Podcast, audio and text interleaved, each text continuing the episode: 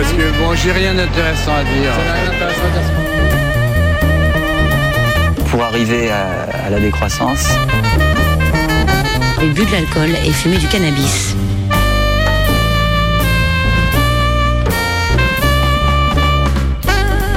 Tout avait commencé dans le calme. Soupçonné d'avoir reçu des pots de vin. Toujours au Proche-Orient.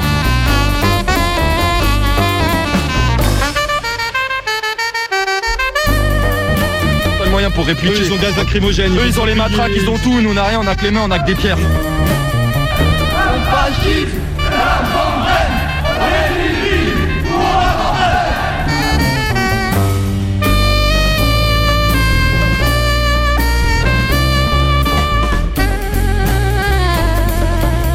L'esclavage n'a hélas pas totalement disparu, y compris en France.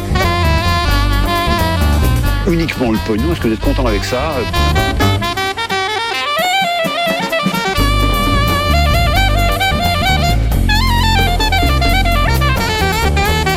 Une question se pose. Les expériences aériennes françaises sont-elles dangereuses Est-il vrai que le 26 juillet 2006, une catastrophe nucléaire a été évitée de justesse en Suède? Oui, c'est parfaitement vrai.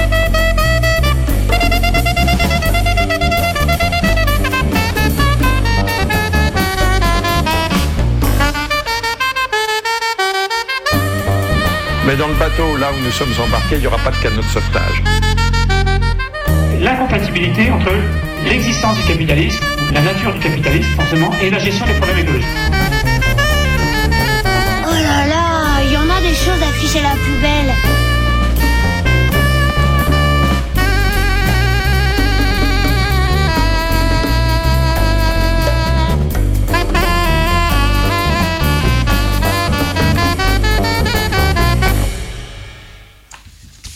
Bonsoir, il est 19h passé de 3 minutes à la pendule la plus rebelle des radios. Il est l'heure, euh, comme tous les jours euh, de la semaine ou presque, du Canu Info. Euh, et comme nous sommes jeudi, c'est l'équipe naturellement du... Du jeudi. Eh ben ouais, c'est magique en fait. Il y a un truc qui se passe, ça, ça, ça le fait bien quoi. Oui, alors avec Delphine. Bonsoir à tous et à toutes. Euh, Bonsoir Laurent. Et, euh, et puis moi, donc Laurent, comme tu l'as dit, euh, on fait le tour de l'actualité euh, version short ce soir, version courte, en parlant un peu de choses qui se passent ici et un peu ailleurs, en Nouvelle-Calédonie, en Russie, chez Lactalis, entre autres. Et on va commencer par les coupes budgétaires et l'austérité qui s'annonce, mais qui ne dit pas son nom, car le mot est tabou. Je vous rappelle une expression, un slogan.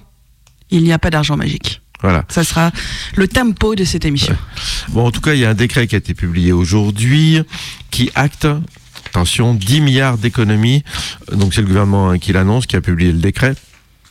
Donc on entre, on entre officiellement en fait dans une période d'austérité, même s'ils n'utilisent pas le mot. Euh, alors officiellement, c'est pareil. Le discours, c'est tout le monde est touché, pas un ministère n'est épargné.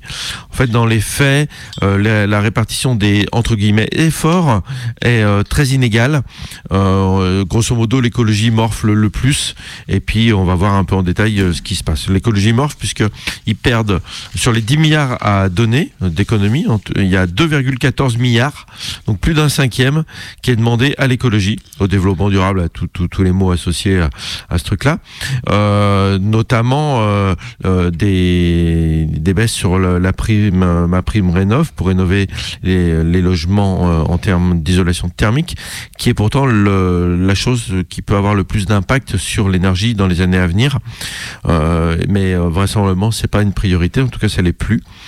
Euh, je voudrais juste préciser qu'il s'agit pas euh, de, euh, c'est d'annulation hein, de crédits, de budget qui était alloué.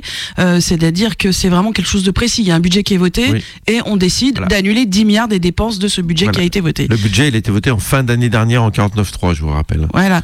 Et ju- juste effectivement sur ta prime rénov, c'est quand même une un danger hein, pour ce gouvernement qui est quand même pas toujours bien aimé. C'est que la plupart d'entre nous, hein, faut quand même être honnête, on s'intéresse pas très bien ces histoires budgétaires. Par contre, la prime rénov, ça c'est un truc, euh, ça peut nous parler. Hein, en plus, on a euh, tous les journaux, tous les médias qui aiment bien parler hein, des trucs euh, où on peut faire des économies de sous-sous en en dépensant un petit peu moins. Donc là, d'un seul coup, c'est un truc que tout le monde reprend, la prime rénov, mais il y a bien d'autres choses, bien évidemment. Oui, on a la mission, les, missions travail et emploi, recherche enseignement supérieur qui morflent pas mal puisqu'ils perdent 1,1 milliard d'euros. Donc c'est voilà, c'est un truc pas négligeable. Donc je sais plus où j'en étais. Oui, 1,1 milliard d'euros pour l'emploi euh, et le travail, et 900 euh, millions d'euros de moins pour la recherche et l'enseignement supérieur. Alors, 192 millions d'euros en moins pour la recherche spatiale.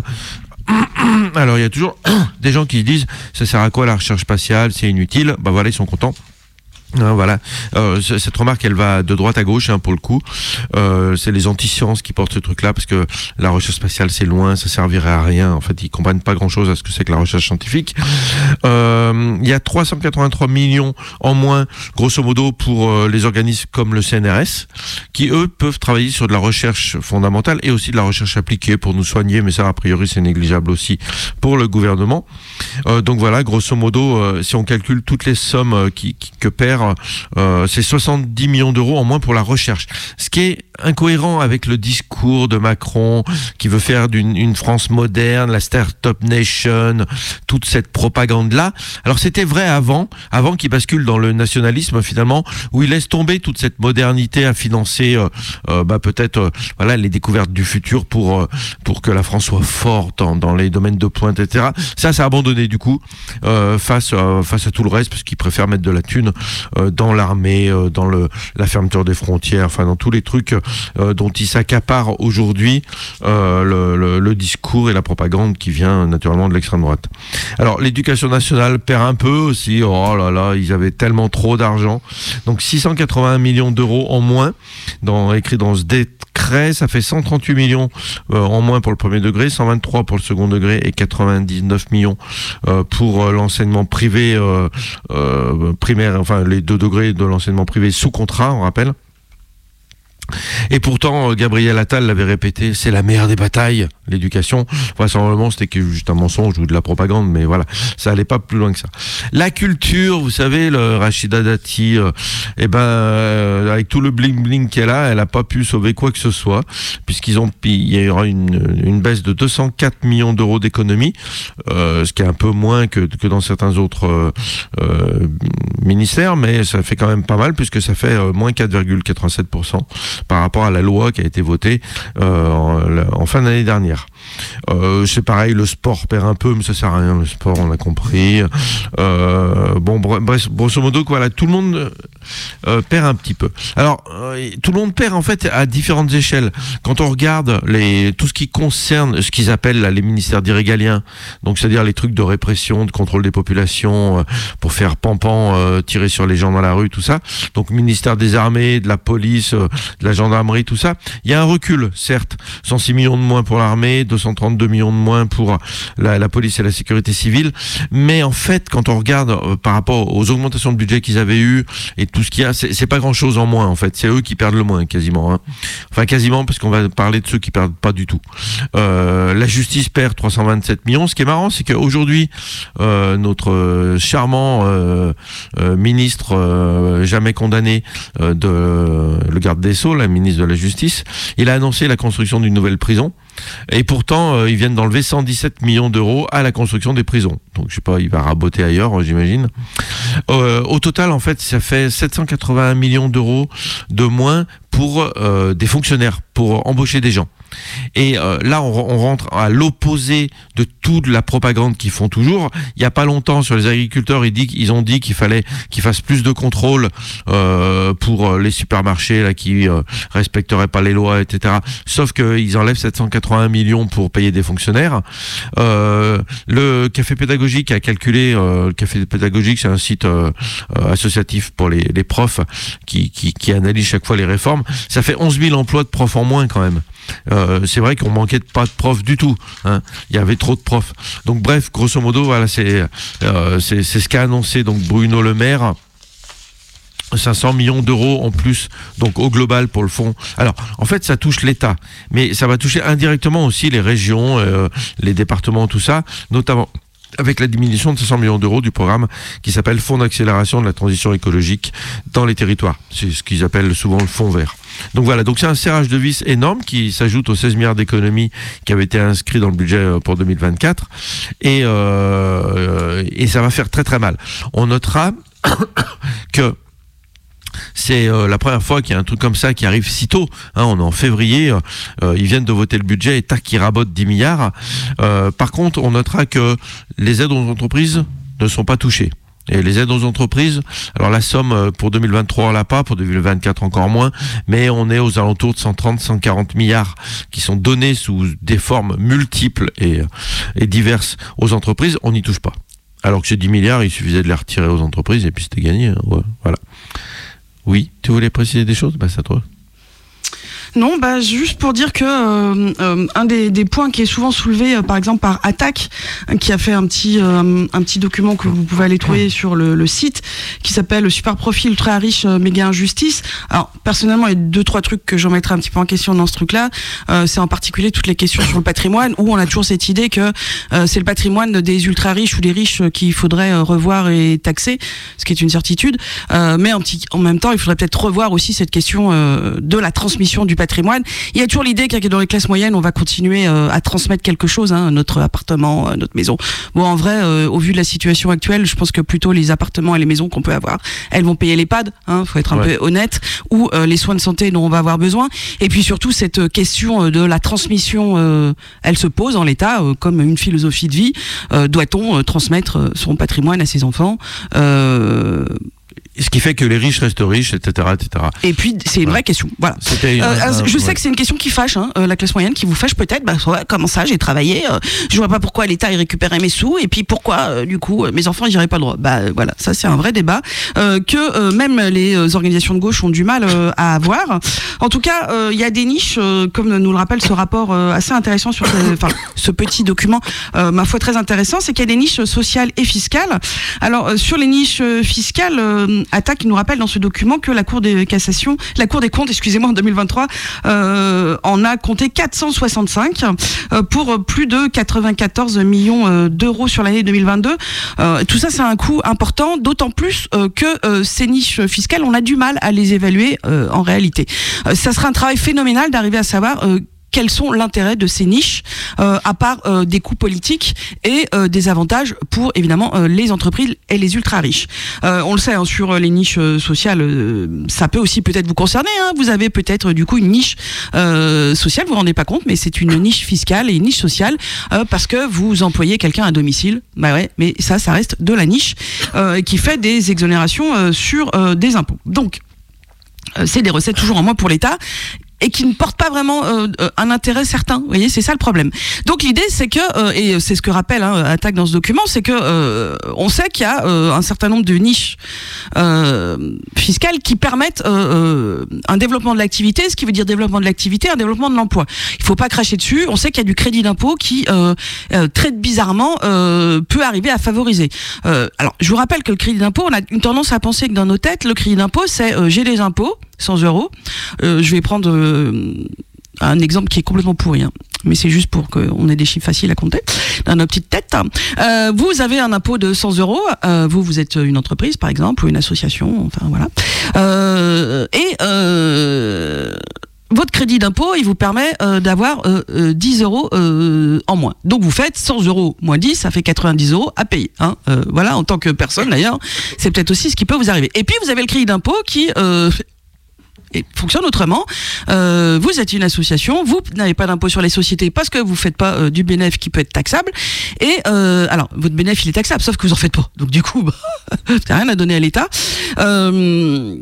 Eh ben, on va vous donner ces 10 balles. Vous voyez, c'est ça le crédit d'impôt aussi. C'est-à-dire qu'il y a des fonctionnements particuliers. Mais ces 10 balles, C'est quasi de la subvention du coup. oui, mais ils sont pas forcément achetés. Dans certains secteurs, ça permet le développement. Vous savez, vous avez des crédits, euh, par exemple dans la culture ou le spectacle. Alors, on pourrait remettre largement en cause certaines subventions et la manière dont euh, ces euh, aides euh, sont amenées et développées. Hein, on sait que parfois c'est donné un peu les yeux fermés, un peu facilement, mais surtout il n'y a pas de contrôle. Donc, on sait que dans le ah je sais, là aussi je vais vous fâcher ce soir tous et toutes.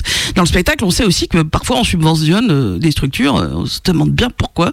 On leur donne du pognon parce qu'elles sont même pas créatrices d'emplois, hein, des petites structures, mais en même temps ça les ça les aide à vivre. On aide quand même quelques cachets d'intermittents du spectacle, euh, quelques développements aussi de la culture qui rapportent rien, mais c'est aussi ça euh, le principe de la culture et de l'art. Donc il y a quand même toujours quelque chose. Mais par exemple, c'est vrai que dans le spectacle, euh, vous vous pouvez avoir des aides et ces aides, elles vont vous aider à exister, elles vont faire travailler des gens, elles vont développer euh, d'autres euh, filières à côté. Et tout ça, finalement, est utile à la République française. C'est comme ça qu'il faut le voir. Et puis, vous avez toutes ces niches fiscales, on se demande bien pourquoi. Et il y en a une en particulier qui fait beaucoup causer depuis quelque temps, c'est un avantage fiscal qui concerne les locations saisonnières. Vous avez peut-être entendu parler de ces allers-retours qui s'est passé entre l'Assemblée et le Sénat, paf, paf, paf, et il s'est passé un truc drôle. C'est que la dernière fois que euh, notre gouvernement a utilisé son 49.3, ils ont laissé un truc sur euh, cette euh, particularité du donc d'exonération sur les locations saisonnières. Donc c'est ce qu'on appelle la taxe Airbnb, hein, en tout cas les facilités Airbnb. C'est qu'en fait ils ont oublié d'enlever un truc et c'est passé. Et donc aujourd'hui il y a une taxe qui permet, il y a une taxe, il y a une exonération qui vous permet de euh, profiter de votre location saisonnière alors que euh, il y a une demande justement pour un taxer ces locations saisonnières et deux euh, arrêter de vous donner euh, des possibilités euh, de- d'exonérer euh, votre impôt, enfin en tout cas de que ça soit bien sympa, hein, tout ce pognon que vous vous faites, parce qu'il y a des problématiques euh, de, de, de, de location d'habitants qui n'arrivent plus dans certaines euh, villes euh, à, à se loger, à trouver. euh, Parce que tout est en Airbnb. voilà. Hein, presque. ou- ou- alors, pas cas, tout, beaucoup. mais en tout cas, il y a euh, beaucoup de secteurs qui sont à Airbnb, ce qui veut dire que les travailleurs et les travailleuses qui même voudraient vivre euh, dans des ré- régions touristiques n'arrivent pas à se loger, euh, qu'on n'a plus de possibilité de se loger euh, pour un certain nombre de familles en location, euh, qui ne- n'auront pas envie d'être d'avoir un accès à la propriété ou qui ne peuvent pas avoir accès à la propriété, hein, puisque ça c'est aussi une nouveauté. hein. Euh, en tout cas, euh, donc il y a euh, ce truc qui passe le gouvernement s'est fait avoir et donc euh, euh, là où il y avait donc euh, une possibilité pour les contribuables qui tirent des revenus de ces locations meublées de courte durée, hein, de locations saisonnières, d'appliquer une règle fiscale qui prévoit un abattement euh, jusqu'à 71% à la base. Et là, d'un seul coup, paf à cause du 49.3, ils ont loupé un truc tellement ils étaient pris dans la bataille et c'est passé à 30%. Ah, et en plus avec une diminution du seuil, enfin vous voyez, catastrophe internationale. Eh ben, un gouvernement, ils se font pas chier. Il y a des trucs qui sont votés, qui sont votés avec leur 49.3, eh ben, ça s'assoit dessus. Hein. Et au bulletin officiel des finances publiques euh, du 14 février, l'administration fiscale a fait savoir qu'on pouvait euh, appliquer pour l'année 2023, sur les revenus 2023, bah, le taux d'avant, en fait. On n'était pas obligé de tout de suite vouloir euh, appliquer la nouveauté sous gouverne que en fait on ne sait pas si ça va se maintenir donc pourquoi changer un truc il va falloir réactiver derrière hein. voilà donc en fait euh, tout est bien qui finit bien pour vous si vous avez une location saisonnière vous allez pouvoir continuer à profiter d'une niche fiscale puisque ce qui a été voté dans le cadre d'un 49.3, enfin voté, ce qui a été passé dans le cadre d'un 49.3, ben du coup est euh, annulé par euh, une petite euh, note dans le bulletin euh, euh, des finances publiques. C'est quand même bien fait, non? Vous trouvez pas? Moi, je trouve que c'est quand même vachement euh, bien fait. Alors, en tout cas, ça fait râler parce que s'il y a des gens qui euh, voulaient que euh, on puisse arrêter euh, de faciliter euh, la vie fiscale euh, de euh, ces propriétaires euh, qui euh, font du pognon avec des locations euh, saisonnières euh, plutôt que de mettre sur le marché euh, des euh, locations euh, classiques, c'est euh, l'UMI, hein, c'est-à-dire, euh, vous savez, le syndicat euh, de l'hôtellerie-restauration. ouais. qui euh, a fait un petit communiqué hein, tout- le 19 février, qui a donc euh, dit, euh, qui s'énerve hein, tout de suite, on sent, hein, et donc le titre c'est l'UMI s'insurge du maintien de la niche fiscale pour les revenus 2023 des meublés de tourisme, parce que pour l'hôtellerie, bah, c'est une galère, c'est un truc saisonnier, ça leur prend C'est la bah, concurrence C'est déloyale. une concurrence. Ouais. Alors l'UMI euh, fait savoir que bah eux, mince, euh, du côté de l'hôtellerie et de la restauration, les patrons et les patronnes, ils embauchent des gens, ils font de l'activité, ils font des travaux, donc en plus c'est du business hein, quand on fait venir des entreprises. Euh, on donne des taxes, hein, vous savez les fameuses taxes de séjour. Euh, on, on participe à une économie nationale et locale, et donc c'est franchement dégueulasse. Et donc l'UMI n'est pas content. Euh, L'UMI c'est quand même un énorme syndicat euh, en France hein, dans l'hôtellerie-restauration, avec en tout cas même si syndicat hein. oui, bien sûr. Oui. Euh, je l'ai dit tout à l'heure, les patrons et les patronnes. Alors, il y, en a plusieurs hein, dans le, le secteur, euh, mais c'est vrai que c'est un des gros dans le sens de la position euh, médiatique, hein, parce que beaucoup de petits restaurateurs ou de petits cafetiers n'ont pas forcément envie d'adhérer à l'UMI ou vont le faire une fois puis vont se rendre compte que bah, finalement euh, ils y vont pas y retrouver euh, le, leur petit. Mais en tout cas, voilà, euh, du côté de l'UMI, on est extrêmement fâché de ce retournement de situation, même si franchement, quand même, ça fait rien. Non, notre démocratie euh, fiscale, elle nous fait bien rire quand même. Euh, ça nous fait bien marrer. S'il y a une petite chose que je voulais ajouter quand même euh, sur ce que tu disais tout à l'heure. je voudrais donner juste quelques détails hein, quand même sur ce que tu as dit. Donc oui, effectivement, il va y avoir une nouvelle prison à Nouméa pour 500 millions d'euros. Je vous entends déjà pour certains et certaines me dire ouais mais tu comprends euh, celle aujourd'hui euh, de Caen Est elle est vraiment pourrie la prison. Euh, c'est quand même pas normal c'est euh, des euh, situations d'enfermement qui sont euh, inhumaines. Il, il faut la dignité donc construisons une nouvelle prison. Alors moi je vais vous répondre peut-être qu'on peut arrêter d'enfermer les gens pour pas grand chose. Euh, toujours est-il que donc euh, à Nouméa, il va y avoir donc une nouvelle prison euh, qui va euh, permettre d'avoir 600 places et 550 cellules à la place de 391 places. Comme ça, on va pouvoir enfermer encore un peu plus de gens hein, pour des euh, raisons euh, toujours aussi peu évidentes sur un maintien et sur un enfermement. Voilà, hein, donc ça, c'est notre charmant ministre, Monsieur Dupont-Moretti, qui l'a annoncé. Il est très fier, c'est 500 millions. Euh, 500 millions, hein, du coup, vous divisez avec les 600 places, tout ça. Enfin, je vous laisse dire que ça coûte quand même cher une prison.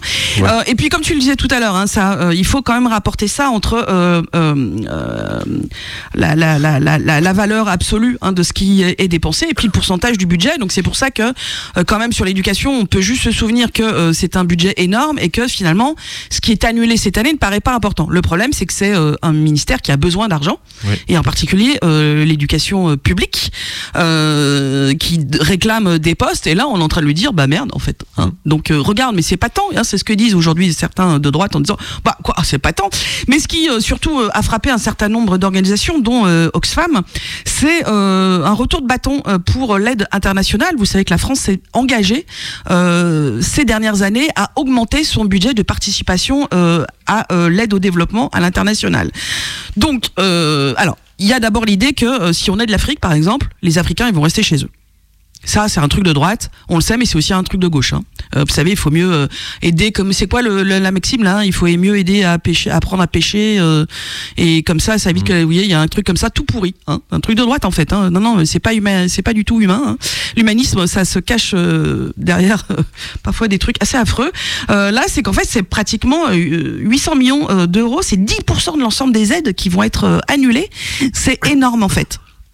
C'est un des secteurs qui est le plus euh, touché hein, par rapport aux, aux 700 millions de l'éducation nationale. Le truc, c'est qu'en fait, bah, c'est 10% de cet argent qui va euh, être annulé. Et là où c'est complètement dingue, c'est que du coup, euh, la France revient sur une promesse, c'est d'aider euh, à l'international, d'aider au, au développement, et en particulier sur l'Afrique.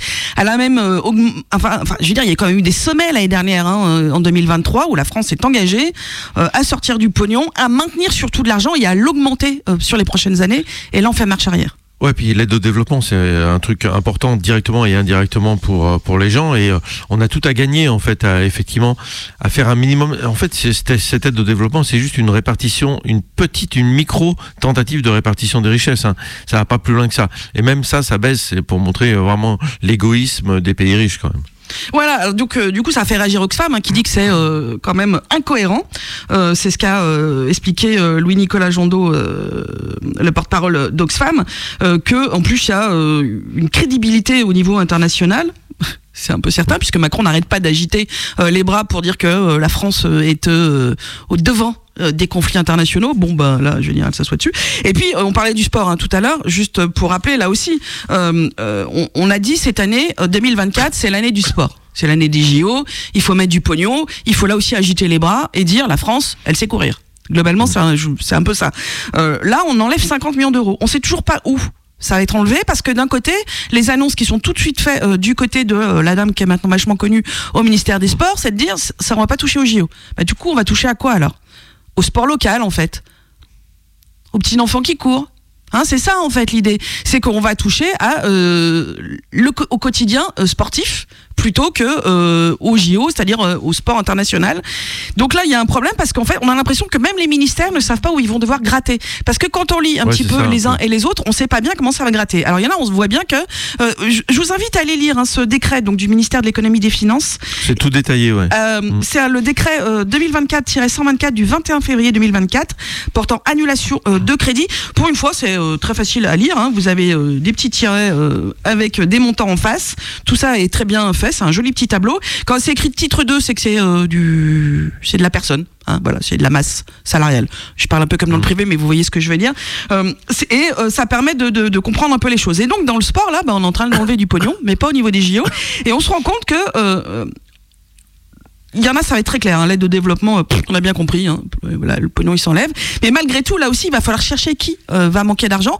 Donc là, bah, il y a le lobbying qui va jouer. On peut penser que certains pays vont peut-être monter au créneau pour être plus proche de la France avec des échanges. Hein, allez savoir, tiens, je vais te mettre ma petite base militaire et du coup, tu vas peut-être me donner des sous.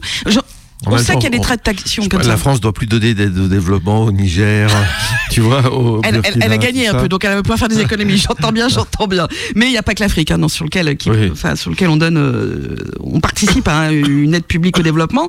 Euh, mais voilà, c'est vrai qu'il y a plusieurs secteurs qui sont touchés. Par exemple, l'immigration, asile et intégration, 10% du budget qui s'en va, alors qu'on n'arrête pas de nous dire que les étrangers doivent être français. C'est marrant quand même le paradoxe, non? Vous trouvez pas? Euh, L'aide à l'emploi, par exemple. Là aussi, ça s'en va l'argent. Il disparaît alors qu'on n'arrête pas de nous dire aussi qu'il faut remettre les chômeurs et les chômeuses en emploi. Et pourtant, euh, ça aussi, sans ça, ça se barre. Euh, donc, euh, on se dit que quand même, il y a des trucs un peu bizarres. Euh, évidemment, la police nationale, il y a un- une petite baisse, mais qui est de 0,91%. Ouais, c'est rien. Voilà, donc c'est que dalle. D'autant plus que là, il y a des secteurs de la fonction publique d'État qui va réclamer du pognon. Justement à cause de ces JO qui arrivent, puisque la police euh, nationale a obtenu euh, un certain nombre de primes qui vont être parfois assez conséquentes euh, pour pouvoir être donc actives pendant les JO. Mais maintenant, on a les douaniers aussi qui réclament. Donc, on a tout un tas de euh, fonctionnaires qui se disent attendez, euh, nous, on va devoir bosser en plus pendant l'été. On a nos gosses. Qu'est-ce qu'on en fait? Euh, On ne va pas pouvoir euh, bouger. euh, comment on fait? Et en plus, vous allez nous demander des heures sup et du travail. Donc, tout le monde est en train de se réveiller un petit peu, vous voyez, dans la fonction publique pour essayer de demander des sous. Et on s'aperçoit bah, qu'il y a des sous. Bah, il commence à y avoir des économies. Donc là, il va falloir trouver de l'argent alors qu'on est en train d'en annuler au niveau du budget.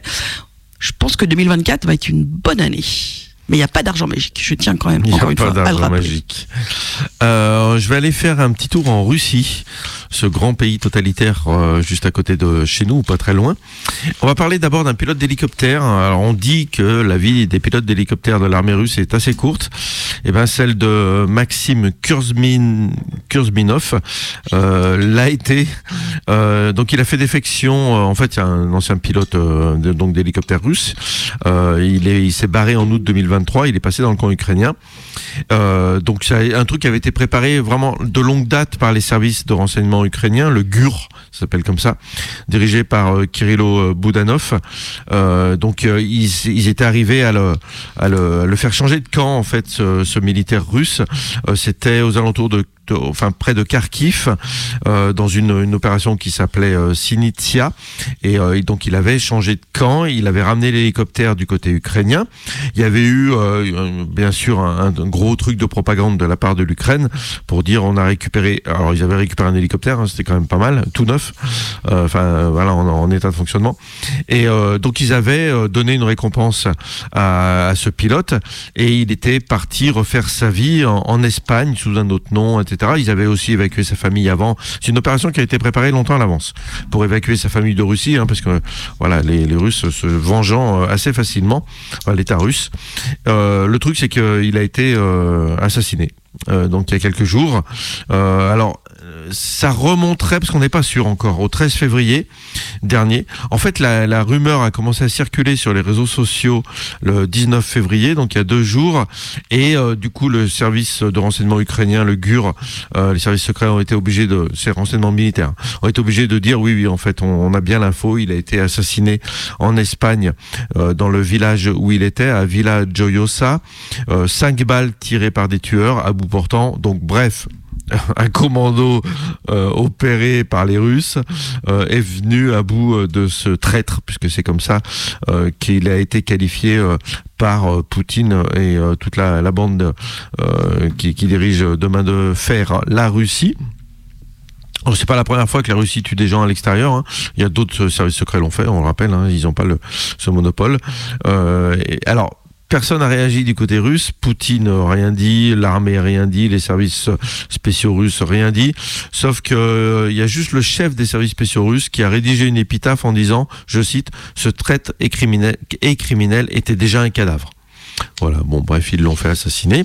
On reste en Russie, euh, si c'est pas drôle de vivre en Russie quand même, hein. Vous le saviez. Alors, il y a des gens qui ont organisé une petite teuf, et en fait, ils ont eu une descente de, la police. Alors, c'était dans un club qui s'appelle le Typography Club.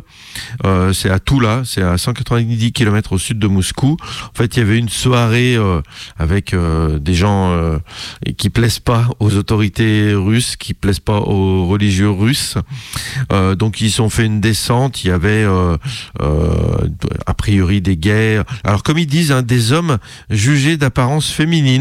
C'est le terme officiel euh, de la propagande russe. Donc ils ont été, euh, donc ils ont ils ont débarqué dans la soirée. Ils ont arrêté au moins neuf personnes.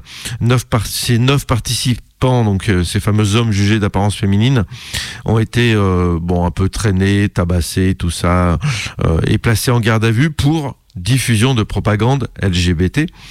Euh, on rappelle que diffusion de propagande LGBT, c'est considéré comme de l'extrémisme en Russie depuis novembre dernier, et c'est un crime passible de très très lourde peine de prison. Alors il y a des quelques vidéos qui ont tourné euh, sur des médias locaux. On voit un policier en civil masqué qui euh, tabasse alors qu'au sol une des victimes. Enfin voilà, bon, c'est grosso modo c'est ça. Euh, c'est alors c'est euh, des, gens qui ont voulu faire la fête et qui étaient effectivement sûrement euh, proches de la communauté LGBT, voire gays, mais mais c'est voilà, c'est courant. Ils, sont obligés de se cacher, bien évidemment. Euh, la semaine dernière, par exemple, deux femmes de 19 et 25 ans euh, qui avaient posté sur les réseaux sociaux une vidéo euh, où elles montraient en train de s'embrasser dans une pizzeria d'une ville du sud-est de la Russie. Elles ont été arrêtées et condamnées à une amende de 2800 euros. Euh, elles ont été aussi condamnées à faire des excuses publiques pour répudier leur comportement LGBT. Euh, donc voilà. Alors elles ont échappé à la prison, c'était la première fois. Euh, pour les autres, c'est pas sûr que les neuf hommes échappent aux colonies pénitentiaires ou, à ces choses-là, enfin les goulags quoi. hein, c'est- l'ancien nom, mais ça fonctionne toujours.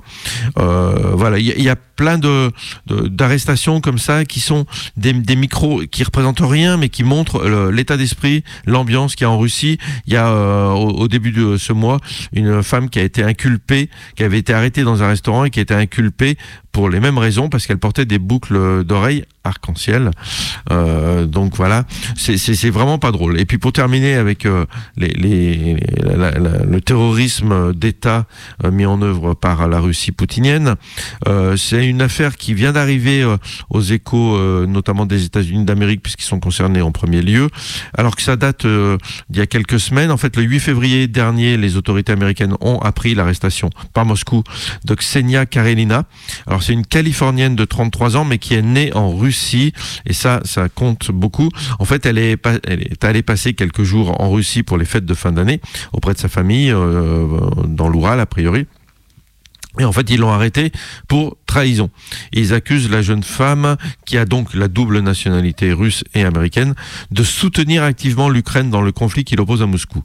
Alors, le FSB, c'est les, médias américains qui le disent, mais ça a l'air sérieux, le FSB l'a arrêté euh, pour des soupçons donc d'aide financière à un État tiers dans des activités qui menacent directement la sécurité de Russie. On s'est dit, putain, mais elle, elle a dû financer des commandos, des achats d'armes lourdes, etc. En fait, pas tout à fait.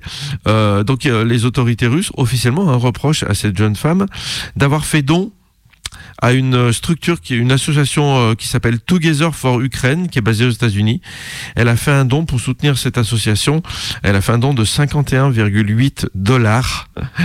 Donc à mon avis, ça achète pas beaucoup d'armes et c'est une asso qui achète pas des armes. Mais bon, euh, le, le FSB estime que cette donation de 50 dollars a pu servir à fournir des équipements médicaux, je cite, des moyens de destruction et des munitions aux forces armées ukrainiennes. Avec 50 dollars, c'est pas gagné en termes de moyens de destruction. hein. Bon, bref. Alors, le, le- la problématique pour euh, cette femme et euh, pour euh, les autorités américaines, c'est qu'elle a la double nationalité, mais c'est pas reconnu en Russie. Et en Russie, dès qu'on a la double nationalité, on est russe en fait, d'office. Et donc, elle est considérée comme traite pour avoir financé une asso qui aide l'Ukraine. Et euh, comme elle est considérée que comme russe, les services euh, américains ont- ont- a- arrivent pas à faire jouer les euh, le- le- toute, toute la, la, la partie pro- euh, diplomatique sur lequel euh, ils peuvent faire jouer quand c'est leur ressortissant, parce qu'ils estiment que c'est une de leurs ressortissantes. Mais euh, voilà, la, la Russie refuse de reconnaître ce côté-là. Alors euh, donc pour l'instant, elle est arrêtée, elle est en prison. Euh, il va y avoir son procès le 29 février. Euh, elle va finir en tôle. On se rappelle que Navalny avait été condamné à, à je sais plus combien, 17 ou 19 ans de prison pour quand il est revenu en Russie. Donc elle risque un truc comme ça. Elle risque une condamnation de plusieurs années dans une colonie pénitentiaire et on a vu le bienfait que peut avoir sur la santé les colonies pénitentiaires avec euh, le, décès de, Navalny. euh, euh, voilà, le but de ces colonies, c'est de, de quasiment de tuer les gens. C'était le pareil pour le goulag. Hein. La Russie n'a pas évolué euh, sur ce plan-là. Donc voilà, juste parce qu'elle avait fait un don et qu'elle n'avait pas pensé à ça quand elle est retournée voir sa famille quelques jours en Russie. On va reparler un petit peu de ces agriculteurs. Euh, nous, on s'était posé une question euh, euh, pourquoi attaquer simplement des préfectures quand on est agriculteur, agricultrice Alors que une des revendications, c'était qu'on leur achète les légumes, le lait, la viande à un prix correct. Or, c'est pas l'État qui achète. Alors évidemment, euh, il faut se rappeler aussi qu'à un moment, euh, il y a eu euh, dans la, les revendications des histoires de taxes. Et donc là, c'est évidemment l'État, c'est-à-dire les taxes sur l'essence, Oui. par exemple, hein, le truc qu'on met dans les tracteurs, des taxes évidemment sur l'emploi, enfin tout un tas de choses. Voilà. Mais c'est vrai qu'on s'est dit, bon, il faudrait quand même se rappeler qu'en France, il y a aussi des agriculteurs et des agricultrices qui travaillent avec des groupes et avec, entre autres, aussi des multinationales, et que euh, ce sont ces multinationales aussi qui exploitent euh, les agriculteurs et les agricultrices, qui euh, sont rentrés aussi à cause de l'État dans un principe de monoculture, et c'est comme ça qu'on se retrouve aujourd'hui avec des agriculteurs et agricultrices qui ne font plus que de la patate pour McDo. Un McDo après qui est tout fier de nous faire des publicités pour nous vendre des frites made in France. Hein, je, je, voilà, vous avez certainement vu ces publicités. Euh, donc, on a euh, ces euh, groupes euh, importants. On a euh, ici déjà parlé de Bonduel, euh, qui fait aussi faire à ses agriculteurs, agricultrices un produit spécifique, normalisé dans des conditions précises aussi, pour mettre tout ça en boîte. Et puis, il y a évidemment une multinationale qui aujourd'hui est rentrée dans le top 10 euh, de l'agroalimentaire, c'est Lactalis, euh, qui est souvent pointé du doigt hein, justement par les éleveurs pour euh, euh, acheter à un cours très bas euh, Le le, lait, lait, ouais. hein, euh, vraiment, euh, et puis faire de du beurre et du beurre. Alors juste comme ça, euh, vous avez une idée du chiffre d'affaires de Lactalis 2022, euh, 2023, Ça doit être 2021? gros. Vous avez une idée? Non mais sérieusement, je vous laisse jusqu'à 3 là. 1, 2, 3. Et Sérieusement, vous avez une idée? Non. Eh ben c'est vrai que pff, ce sont des sommes euh, importantes. hein. C'est quand même euh, un chiffre d'affaires en 2022 de 28 milliards d'euros. Ah, un milliard. Ah oui. Eh ouais, et ouais, c'est là hein, quand même qu'on se rend compte que nos agriculteurs agri- agricultus, même quand ils sont à la FNSEA et qui se croient euh, malins pour certains et certaines, euh, en vrai, euh, ils font pas le poids. Hein il faut être très clair là-dessus. En tout cas, euh, il y a euh, donc euh, des gens sur le tracteur euh, de la Confédération paysanne qui se sont dit, bah nous, on n'est pas contents, et qui sont allés avec leurs deux tracteurs à Laval. euh, au siège de Lactalis et qui ont tout défoncé devant.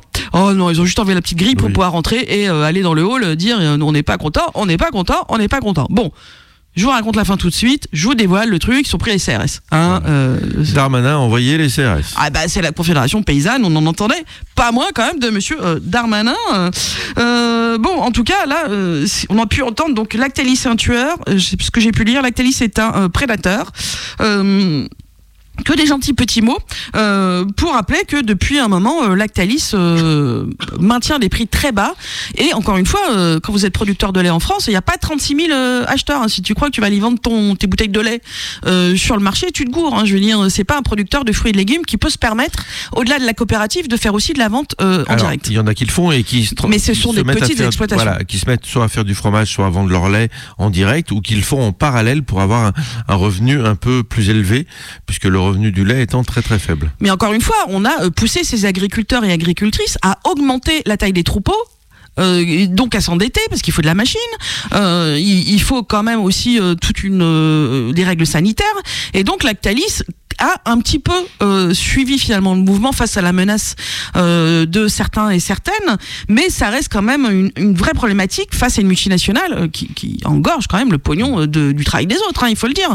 Oui. Euh, rappelons que Lactalis, c'est euh, la multinationale qui euh, euh, a racheté euh, une partie euh, de la production du Roquefort et qui aujourd'hui tente à imposer une soupe qualité euh, du Roquefort, c'est-à-dire à changer euh, les règles euh, de la production de ce fromage, vous savez, hein, qui a des règles parce que ça va être local, tout ça, qui refuse le Nutri-Score. Le Nutri-Score, il n'est pas refusé simplement par les petits qui trouvent que c'est dégueulasse de mettre, alors je sais plus s'ils sont en E ou en F, enfin, ça change plus grand-chose à ce niveau-là, sur le truc de Roquefort. C'est bien Lactalis qui se dit, oula, si on commence à le mettre sur le Roquefort, on va le mettre sur tous nos produits. Et Lactalis, ce sont aussi des tas de desserts lactés, comme on dit, qui sont certainement pas très bons à la santé, et que sur de la table, quand tu vas sortir euh, ton Roquefort et qu'à côté, tout ce que tu vas bouffer dans la journée produit par Lactalis, euh, c'est tout en rouge ou en orange, euh, bah, ça pointe du doigt aussi une multinationale. Donc, on a globalement Lactalis, c'est le McDo d'hier. Vous voyez, pour la Confédération Ouais. paysanne, c'est le symbole quand même euh, d'une exploitation euh, des paysans et des paysannes,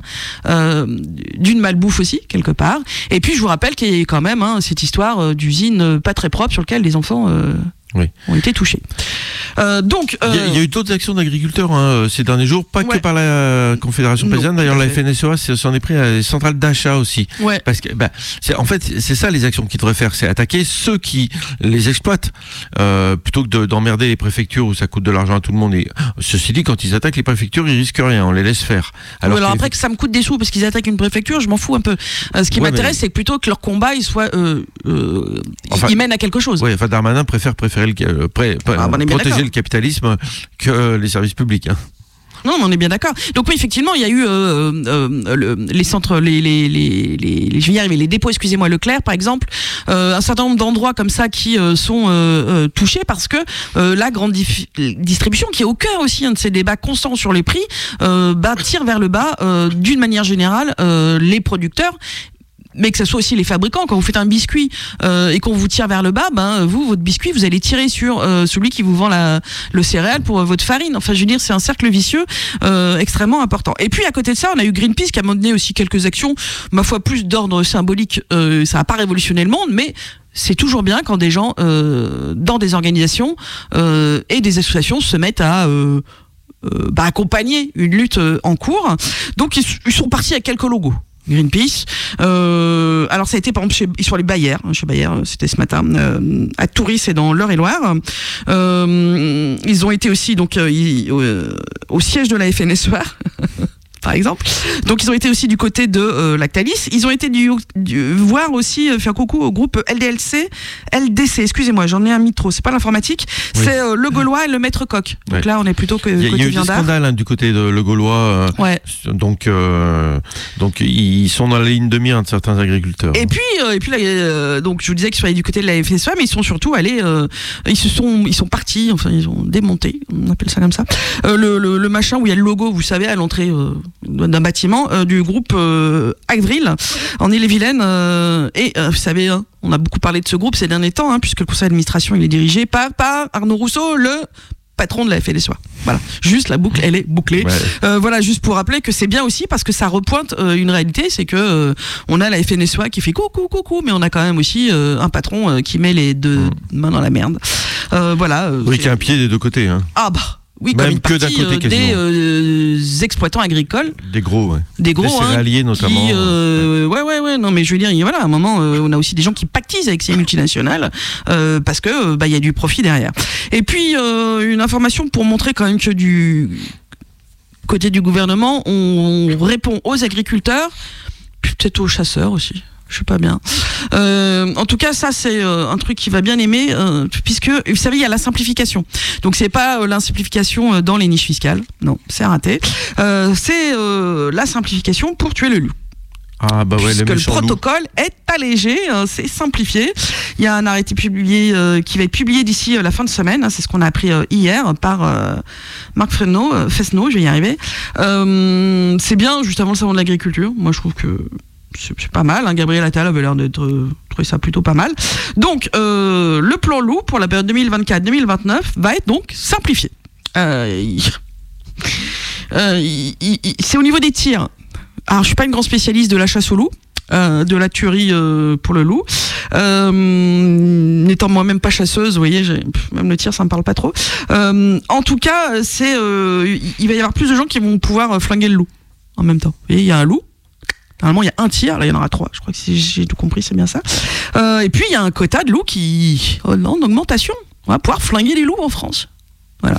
Alors, du côté des, des, Khmers verts, euh, par exemple, du côté de la euh, Ligue pour la protection des oiseaux, ah, vous allez me dire, mais il parle du loup. Bah, Ouais, oui, pourquoi Et- les- bah, parce qu'en fait, ils s'intéressent à la campagne. Euh, mais d'autres, hein, du côté de humanité, biodiversité, bon, eux, je les connais moins bien, mais on va dire que voilà. On dit que c'est un peu débile parce que sur certains territoires en France, il y a eu plus de loups. Mais ça ne veut pas dire qu'il y a eu plus d'attaques. Donc favoriser la mort du loup davantage, euh, n'a pas forcément de sens. Je veux dire, c'est pas euh, corrélé au fait que plus il y a de loups, plus ça bouffe le loup. Et euh, c'est pas le cas. Euh, ça doit bouffer plus, il y en a plus. oui, mais ça veut pas dire que ça s'attaque Mais davantage voilà, au troupeau. C'est ça, ça peut C'est ça l'idée. Donc ça de veut pas dire qu'il faut davantage leur tirer dessus. Alors, euh, c'est- l'histoire du loup, c'est un peu comme l'histoire de l'ours. C'est-à-dire que selon les pays, il n'y a pas du tout la même acceptation de ces animaux Bah, en, et la même gestion. en France, c'est particulièrement compliqué l'acceptation. Il y a des pays comme l'Italie où ça pose pas de problème, la Slovénie où, où l'ours est bienvenu. Enfin voilà, il y a, il y a quand même, euh, ouais, euh, la, France est assez particulier là-dessus. hein. Euh, C'est vrai que le loup, il, il égorge des bêtes, il n'y a pas à dire. Euh, du Ah, côté bouffe. des agriculteurs et de la FNSEA, on dit qu'il y a eu 12 000 bêtes qui auraient été tuées en 2022. Moi, j'ai pas les chiffres, hein, donc, mais je vais quand même me permettre de les croire sur le coup. hein. Euh, ça fait beaucoup, mais enfin, on rappelle qu'aussi il y a des aides hein, derrière. Euh, chaque fois qu'ils ont une bête qui se fait bouffer. Ouais. bon, ça enlève pas que tu, perds ta bête. Hein. Je veux dire, l'argent, il répare pas tout non plus. Euh, le, temps et le travail. Euh, mais voilà, c'est une évolution euh, quand même assez particulière de dire qu'on va simplifier euh, La chasse aux ours. Oh, au loup. au loup. Enfin, c'est pas de la chasse normalement, c'est du tir. C'est du tir de euh, parce qu'il est là et que euh, tu le vois et que parce que euh, il va attaquer tes bêtes, tu peux lui tirer dessus. Et il y a quand même un petit peu, quand même un petit peu des règles. hein. C'est pas non plus. euh, Oui, mais du tir au pigeon. Euh, bon voilà, mais ce gouvernement semble vouloir taper à euh, partout quand même pour dire ah bah tiens on a trouvé une nouvelle idée.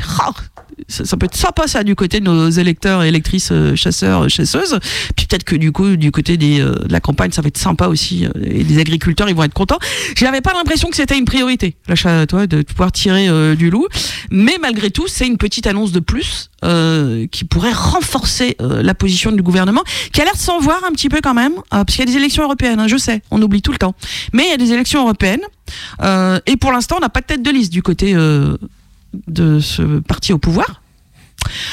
Qui semble en bisbille quand même un coup avec le modem, un coup avec Horizon. Vous savez qu'Edouard Philippe voudrait certainement tenter sa chance pour les prochaines présidentielles. Donc le gouvernement tape de partout pour essayer de se dire purée comment on va faire avec ces élections européennes alors que le Rassemblement national est gagné, donné grand gagnant. Euh, ça c'est quand même euh, une grande problématique. Donc on a plein de petites choses qui sortent. Hein. Bon, on verra euh, la prochaine fois s'ils vont pas donner euh, 3 milliards à quelque chose.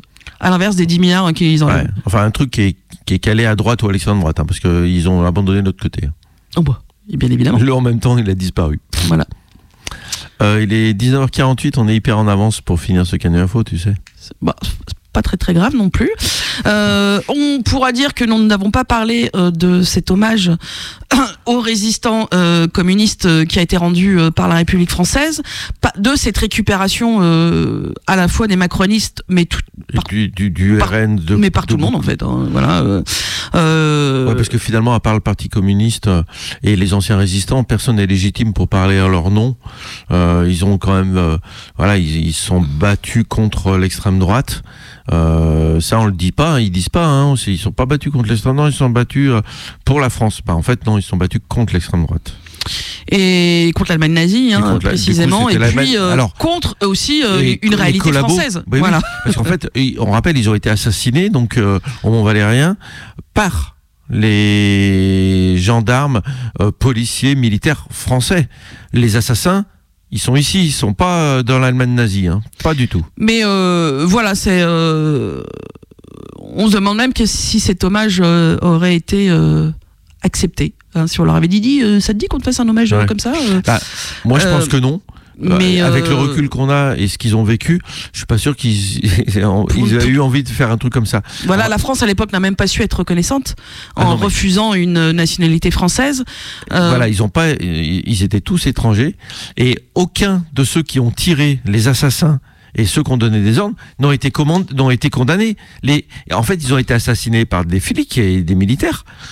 Eux, ils ont jamais eu quelque chose contre eux, même a, posteriori en disant on, on les condamne euh, symboliquement. Rien. En fait, leurs noms sortent jamais. En fait, voilà, euh, c'était normal que l'État assassine ces gens-là et puis là, on fait semblant de, de dire c'était ça la résistance. En fait, c'est de la récupération en permanence. Voilà, et puis ben sinon, euh, une question qu'on s'était posée la semaine dernière, mais que nous n'avions pas pu euh, émettre, c'est faut-il aller voir euh, le dernier Quentin Dupieux euh, Donc Dali, euh, donc est Dali. sorti, euh, avec euh, Anaïs de Moustier, Gilles Lelouch par exemple. Euh, faut-il aller voir Dali euh, Alors, faut-il aller voir Dali? Ah, moi, je réponds pas. moi. Tu ne réponds pas. Non. Tu ne veux pas euh, inciter Non. les gens à aller voir euh, ce Quentin Dupieux. Tu ne sais pas en fait. J'arrive pas à me faire un avis sur ce film. non. Voilà. Alors, je suis fan des Quentin Dupieux et euh, là, celui-là, non, je suis, je suis sceptique sur sur le le, le, le principe est intéressant. Les réveils, enfin, où il faut voir le film, mais euh, voilà, il se réveille, ça recommence, etc. Le, le fait de mélanger les acteurs pour le rôle de Dali, ça a aucun sens. Ça, ça fonctionne pas bien. Ils sont pas tous bons. Le meilleur étant Edouard Baird, hein, ce qui, qui est assez incroyable. Parce que les autres sont donc Edouard Baird, Gilles Lelouch, Jonathan Cohen et euh, Pio Marmeille. Et euh, non, mais Edouard Baird, il est phénoménal en Dali, en fait. Mais, mais sinon, non, moi, je- ouais, je- non, c'est anecdotique. Ah, tu vas me dire, tous les films de Dupieux sont anecdotiques, c'est le principe. Ce n'est pas forcément vrai. Ouais, quand mais c'est vrai que nous avons souvent des grands débats euh, sur Quentin euh, Dupieux. Par exemple, est- est-il euh, capable de faire... alors déjà, le film est long, 1h17. Oh, on s'est dit, qu'est-ce qui lui arrive Il a déjà fait des films d'une heure 20, Oh. 25. hein. Ouais, non mais je me moque. Je crois, en réalité, peu et puis il a certains de ces vieux films qui ont un scénario extrêmement écrit. Le, celui qui était sorti l'année dernière, c'était Yannick. On vous rappelle qu'en plus il a une production extrêmement phénoménale puisqu'il arrive à se faire financer Au moins un film par an. un film par an, hein, quand même. C'est Des fois deux. voilà. Euh, euh, il a une activité euh, artistique assez importante quand même. Euh, mais c'est vrai que euh, euh, si on revient sur les, les, vi- les vieux, St- Steak par exemple, J'ai le premier, c'est pas le premier, c'est le premier, ouais. Avec Eric en, Ramsey. 2000 en 2007, euh, euh, au poste. Avec euh, euh, de, euh, Poulvord. Voilà, Qui était très exactement. très bien, mais qui, qui se voit pas plusieurs fois parce qu'il y a une chute à la fin, ouais. On avait pu voir aussi, nous, on avait bien aimé Mandibule, parce que, mais c'est vrai qu'il y avait une histoire sur Mandibule. Ouais, c'était complètement débile, mais c'était Euh, drôle. Incroyable mais vrai était euh, pour nous un film un Celui-là, il est raté. un peu raté, mais parce que euh, ce que je trouve de ce réalisateur, c'est qu'il arrive. Pourquoi Edouard Baird il est très bien, mais parce que Edouard Baird il fait du Edouard Baird et qu'il arrive à trouver souvent la substance de ses acteurs et ses actrices euh, euh, et à tirer finalement euh, ce qu'on connaît d'eux et d'elles euh, vers quelque chose. Sur incroyable mais vrai, je, trouve que malheureusement Alain Chabat qui sait jouer autre chose que des rôles euh, comiques euh, drôles et déjantés euh, a aussi cette capacité plus intime. Et là ça marche pas en fait. Ce, ce- ce- son, son personnage ne fonctionne pas. On n'arrive pas finalement à y retrouver ce Shabbat qu'on peut aimer aussi au-delà du mec marrant hein, Ouais, du mec il- à sketch. c'est un acteur régulier hein, chez Dupieux, puisqu'il avait joué dans Réalité. Ouais. et dans Tousser fait, Non, Fumer Fumer fait fait tousser, que je trouve extrêmement mauvais c'est un film à sketch que tu Ça je moi j'aime bien. beaucoup. Ah ouais, ça me fait marrer. Et en fait, il joue une sorte de marionnette là, donc il fait que sa voix. Euh, mais moi j'aime bien filmer. C'est c'est un, un film à sketch. Donc les films à sketch, Mais- c'est un style. Enfin voilà, il faut pas chercher autre chose qu'un film à sketch dedans. Mais il y a des sketchs très drôles. Le sketch avec euh, Blanche Gardin est assez quand même drôle quoi. Mais je dois dire que quand même pour moi, euh, au-delà peut-être de, ce- de, de, de, de- des, vieux steaks, euh, mon, mon préféré, euh, C'est le din. où je suis pas loin du fanatisme, quand même, c'est le dain. Je dois dire que euh, j'ai peu de passion hein, quand même euh, pour du jardin, mais là, je dois dire que justement, euh, euh, on a euh, ce qu'on connaît de cet, cet acteur euh, et il arrive à trouver une substance euh, en, dans, le, dans cette direction d'acteur qui est quand même assez incroyable. Et puis euh, oui, on a quand même aussi un personnage féminin. Qui est quand même la gagnante de cette affaire. Euh, et puis il y a des scènes des- des absolument stupides et absolument magnifiques. Mais c'est aussi pour ça qu'on aime bien son cinéma, c'est parce que normalement, on a aussi un côté absurde euh, Ouais, euh, des personnages stupides. Les, les gens sont bêtes, mais Oui, bêtes. Puis même il y a des Ah, situations. manger du foin, comme diraient il y a certains. Des hein. situations qui sont irréalistes, irréelles et qui fonctionnent dans le film quand même. Quoi. On accepte les choses avec euh, avec Dupieux parce que on part du principe que la réalité est différente et ça fonctionne très très bien. Mais c'est pour ça que dans, dans Yannick, Raphaël Kénard, euh, finalement, il est absurde aussi. Cet homme qui intervient dans ce théâtre euh, pour prendre euh, euh, une acteur et actrice et euh, spectateur spectatrice en otage. Euh, c'est, c'est, c'est- on est dans l'absurde, on est dans le stupide. Euh, ces, ces, ces arguments sont idiots et en même temps. On a- envie d'être avec lui là, de presque Ouais. d'être dans la salle et d'être pris nous aussi euh, en otage. Donc je trouve que euh, voilà, il arrive euh, à, à faire aussi euh, des choses avec ses comédiens, ses comédiennes qui sont plutôt chouettes. Et le Dain pour moi est symptomatique de ça, c'est-à-dire euh, un scénario écrit, il, y a une histoire, c'est absurde. On a un personnage principal qui est d'une débilité sans nom, mais aussi un personnage euh, euh, finalement de, de, de femme qui va euh, quand même euh, bien récupérer toute cette affaire, euh, dont une belle veste. Euh, voilà, donc euh, euh, c'est- marrant comme ça ces gens qui arrivent dans le cinéma quand même à se faire financer d'une manière spectaculaire. C'est vrai que ces films ne coûtent pas très très cher. Euh, on a des gens qui acceptent de tourner. euh, il, il est devenu le, le, le réalisateur aussi euh, incontournable hein, quand même. Tout le monde vient jouer dans ses films. On peut penser que Oui, les oui. gens viennent jouer pour pas très cher. Mais voilà, Quentin Dupieux, c'est quand même ça aussi. Ouais, bah, il y, a- il y a peu de réalisateurs qui ont comme ça une- un style aussi marqué dans parce qu'il il fait tout. Enfin, je veux dire, Quentin Dupieux, c'est pas le réalisateur, c'est le scénariste, c'est le monteur. Il monte ses propres films quand même. Il est auteur-compositeur, je vous Et rappelle. alors, c'est Monsieur, c'était pas Mister Oiseau, euh, son. Si, tout à fait. Si, si, si, si, c'est non, ça, mais ouais. c'est un touche à tout qui est de talent, de génie, quoi. Donc, euh, il fait vraiment tout ce qui est presque tout. Alors de génie, j'irai pas jusque là personnellement. Ah, mais quand même. Il est. Il euh, est pas loin. Il est pas loin. euh, Donc bref, voilà, le, le film est, est une, voilà, c'est à voir. Euh, c'est- et voilà, les avis divergent, mais euh, mais euh, mais bon, voilà, c'est un Quentin Dupieux, c'est un cinéma vraiment très particulier, et on manque quand même de cinéma euh, qui est qui a de, de ces réalisateurs qui ont un, qui Alors, arrivent, ils ont un style. là où je trouve que Dali il rentre un peu dans un processus classique euh, du cinéma français et euh, on commence à peut-être moins toucher à la surprise et à l'absurde. Je veux dire, Mandibule, c'est complètement débile. Ouais, mais Euh, voilà, mais du coup, ça marche très très bien dans la débilité aussi et dans l'absurde, parce qu'il n'y a pas que la débilité, il y a l'absurde. Et mais là, je trouve que Dali, on est dans quelque chose de plus classique et que c'est peut-être là où le film, euh, il, est peut-être moins intéressant aussi euh, dans euh, ce phénomène du pieux. Voilà. Voilà. Donc quand on n'a pas préparé une info la- pour terminer le cahier info, on parle de Quentin Dupieux. Voilà, ça marche. Et le cinéma. Et cinéma. Euh, de toute façon, le cinéma, c'est la vie, comme dirait. Euh, on vous laisse. Il y a- des passages drôles quand même dans ce film. Oui, ça parce qu'après vous avez le droit de sortir dans la rue et de faire du Dali. Dali. À la Edouard Baird, voilà. Bon, Edouard Baird qu'on ne salue pas parce qu'il a tenu des propos, Ouais, euh, il est pas ma foi, sexistes euh, et que c'est bien dommage qu'il ait joué dans ce film. Je tenais quand même à le signaler. Euh, on vous laisse en compagnie des bandes continues de la plus rebelle des radios. On se retrouve la semaine prochaine. Ciao, ciao. Bye bye.